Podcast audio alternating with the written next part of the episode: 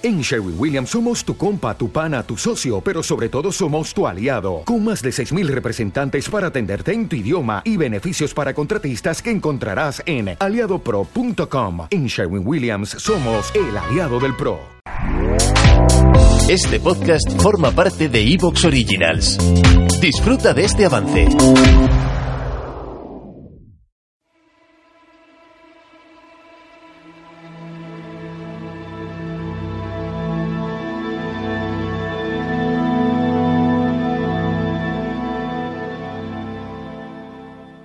Por el ápice abierto del cono inverso, deja caer la cautelosa arena, oro gradual que se desprende y llena el cóncavo cristal de su universo. Hay un agrado en observar la arcana arena que resbala y que declina, y a punto de caer se arremolina con una prisa que es del todo humana. La arena de los ciclos es la misma e infinita es la historia de la arena. Así, bajo tus dichas o tu pena, la invulnerable eternidad se abisma. Todo lo arrastra y pierde este incansable hilo sutil de arena numerosa. No he de salvarme yo, fortuita cosa, de tiempo que es materia deleznable el reloj de arena. Fragmento. Un poema de Jorge Luis Borges.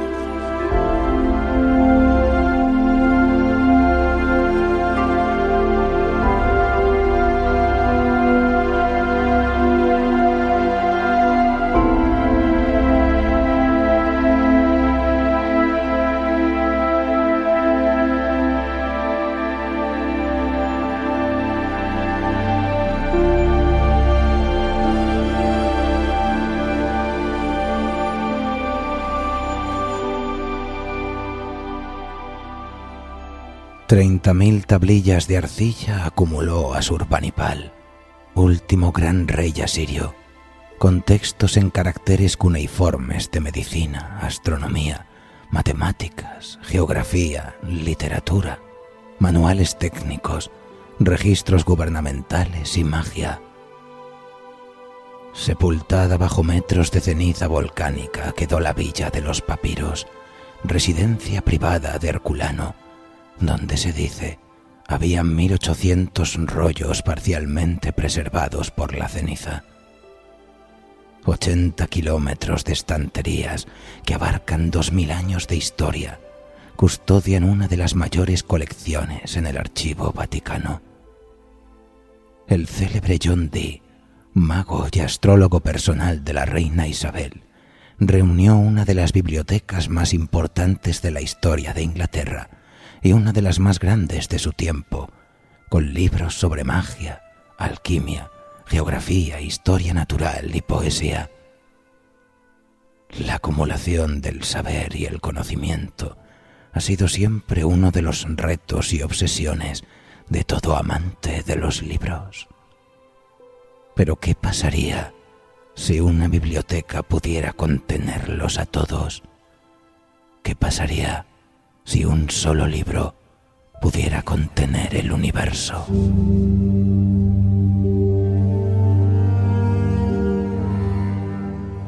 ¿Qué son las palabras acostadas en un libro? ¿Qué son esos símbolos muertos? Nada, absolutamente.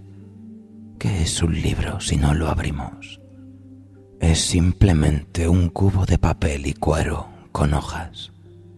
Pero si lo leemos, ocurre algo raro. Creo que cambia cada vez. Cada vez que leemos un libro, el libro ha cambiado. La connotación de las palabras es otra, porque los libros están cargados de pasado. Si leemos un libro antiguo, es como si leyéramos todo el tiempo que ha transcurrido desde el día en que fue escrito hasta nosotros. Por eso conviene mantener el culto del libro. El libro puede estar lleno de ratas. Podemos no estar de acuerdo con las opiniones del autor, pero todavía conserva algo sagrado, algo divino, no con respeto supersticioso, pero sí con el deseo de encontrar felicidad, de encontrar sabiduría. Así describía el maestro Jorge Luis Borges su pasión desmedida por este objeto mágico, en parte maldito, el contenedor limitado cuyo contenido es infinito, una obsesión, un demonio de papel y tinta que aguarda el redescubrimiento de sus palabras, porque cada vez que lo abrimos, el libro ha cambiado, se ha transformado, o quizá seamos nosotros los que le damos forma de nuevo.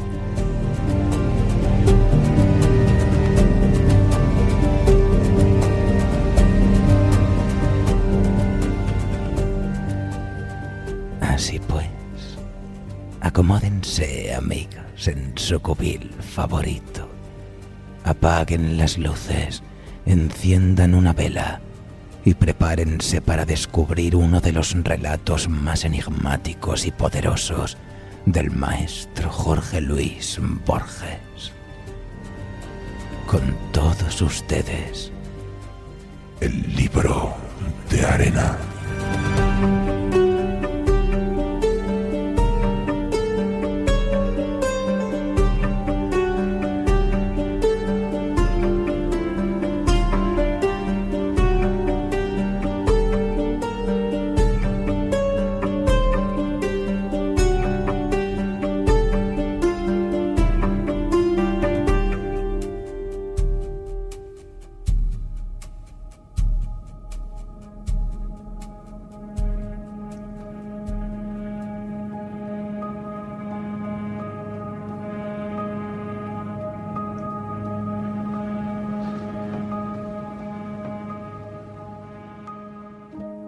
La línea consta de un número infinito de puntos, el plano de un número infinito de líneas, el volumen de un número infinito de planos, el hipervolumen de un número infinito de volúmenes.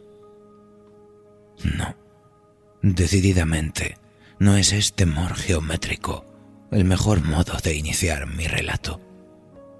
Afirmar que es verídico es ahora una convención de todo relato fantástico. El mío, sin embargo, es verídico. Yo vivo solo, en un cuarto piso de la calle Belgrano. Hará unos meses, al atardecer, oí un golpe en la puerta. Abrí y entró un desconocido. Era un hombre alto, de rasgos desdibujados ¿Acaso mi miopía los vio así? Todo su aspecto era de pobreza decente. Estaba de gris y traía una valija gris en la mano. Enseguida sentí que era extranjero. Al principio lo creí viejo. Luego advertí que me había engañado su escaso pelo rubio, casi blanco, a la manera escandinava. En el curso de nuestra conversación, que no duraría una hora, supe que procedía de las horcadas. Le señalé una silla. El hombre tardó un rato en hablar. Exhalaba melancolía, como yo ahora. Vendo Biblias, me dijo. No sin pedantería, le contesté. En esta casa hay algunas Biblias inglesas, incluso la primera, la de John Wycliffe. Tengo asimismo la de Cipriano de Valera, la de Lutero, que literalmente es la peor, y un ejemplar latino de la Vulgata. Como usted ve, no son precisamente Biblias lo que me falta. Al cabo de un silencio, me contestó. No solo vendo Biblias. Puedo mostrarle un libro sagrado que tal vez le interese. Lo adquirí en los confines de Bicanir. Abrió la valija y lo dejó sobre la mesa. Era un volumen en octavo, encuadernado en tela. Sin duda había pasado por muchas manos. Lo examiné. Su inusitado peso me sorprendió. En el lomo decía Holy Brit y abajo Bombay. ¿Será del siglo XIX? observé. No sé. No lo he sabido nunca. fue la respuesta. Lo abrí al azar. Los caracteres me eran extraños. Las páginas, que me parecieron gastadas y de pobre tipografía, estaban impresas a dos columnas a la manera de una Biblia. El texto era apretado y estaba ordenado en versículos. En el ángulo superior de las páginas había cifras arábigas. Me llamó la atención que la página par llevaba el número, digamos, 40.514 y la impar, la siguiente, 999. La volví. El dorso estaba numerado con ocho cifras. Llevaba una pequeña ilustración, como es de uso en los diccionarios, un ancla dibujada a la pluma, como por la torpe mano de un niño. Fue entonces que el desconocido me dijo, Mírela bien, ya no la verá nunca más. Había una amenaza en la afirmación, pero no en la voz. Me fijé en el lugar y cerré el volumen. Inmediatamente lo abrí. En vano busqué la figura del ancla, hoja tras hoja. Para ocultar mi desconcierto, le dije, se trata de una versión de la escritura en alguna lengua indostática, ¿no es verdad? No, me replicó. Luego bajó la voz, como para confiarme un secreto. Lo adquirí en un pueblo de la llanura, a cambio de unas rupias y de la Biblia. Su poseedor no sabía leer. Sospecho que en el libro de los libros vio un amuleto. Era de la casta más baja. La gente no podía pisar su sombra sin contaminación. Me dijo que su libro se llama... ¿Te está gustando lo que escuchas? Este podcast forma parte de Evox Originals y puedes escucharlo completo y gratis desde la aplicación de Evox. Instálala desde tu store y suscríbete a él para no perderte ningún episodio. O'Reilly Auto Parts puede ayudarte a encontrar un taller mecánico cerca de ti. Para más información, llama a tu tienda O'Reilly Auto Parts o visita oreillyauto.com. oh, oh, O'Reilly Auto